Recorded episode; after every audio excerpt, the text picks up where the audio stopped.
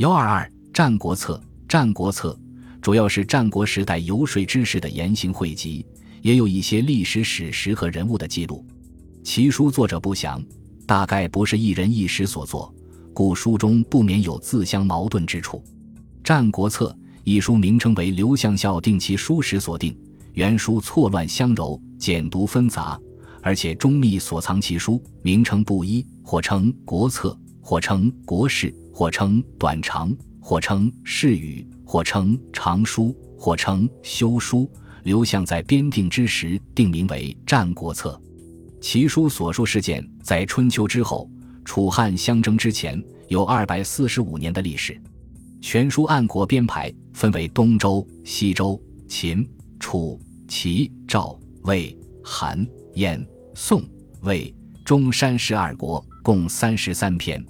其中齐秦篇数最多，齐策六篇，秦策五篇，其余楚策、赵策、魏策各四篇，韩策、燕策各三篇，中山策一篇，宋策、魏策合为一篇。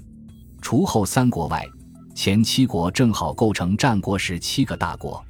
朱祖耿先生说：“因周之训告，战国之策书，前者上告下，后者下说上。”此千载人文之一大进也，这就是说，由《战国策》开始开创了游下说上的文章题材，且蔚然成为一时风气。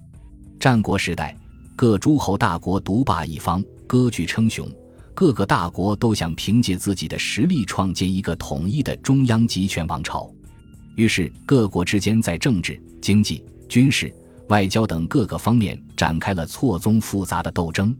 在这种形势下，一批又一批的游说之士应运而生，他们站在各个不同的诸侯国或不同的政治集团立场上，提出各种不同的主张和策略，一时形成一种强大的政治势力。刘向在总结《战国策》中策士的作用时说：“是以苏秦、张仪、公孙衍、陈轸、戴厉之属生，纵横短长之说，左右清策。苏秦为纵，张仪为横。”横则秦地，纵则楚王，所在国众，所去国轻。也正是苏秦、张仪、公孙衍、陈轸等侧士所在国众，所去国轻，一时诸侯王公权倾，争养游说之士，多则数千，少则数十。他们或连横弑秦，蚕食六国，吞并天下；或合纵为六国，出奇谋异志，转危为安，转亡为存。测试后，学者为了方便揣摩学习，便把说是游客意志言行和译文收集起来，以资学习。一时检测分出，蔚为大观。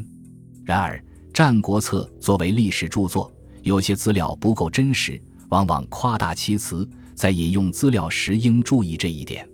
一九七三年，在长沙马王堆三号汉墓中出土了与《战国策》性质相近的帛书。记载了战国时期说客辩士的言论行为，共有十七章，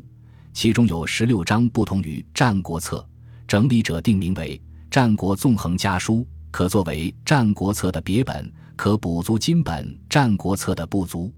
也是研究战国时期历史的宝贵资料。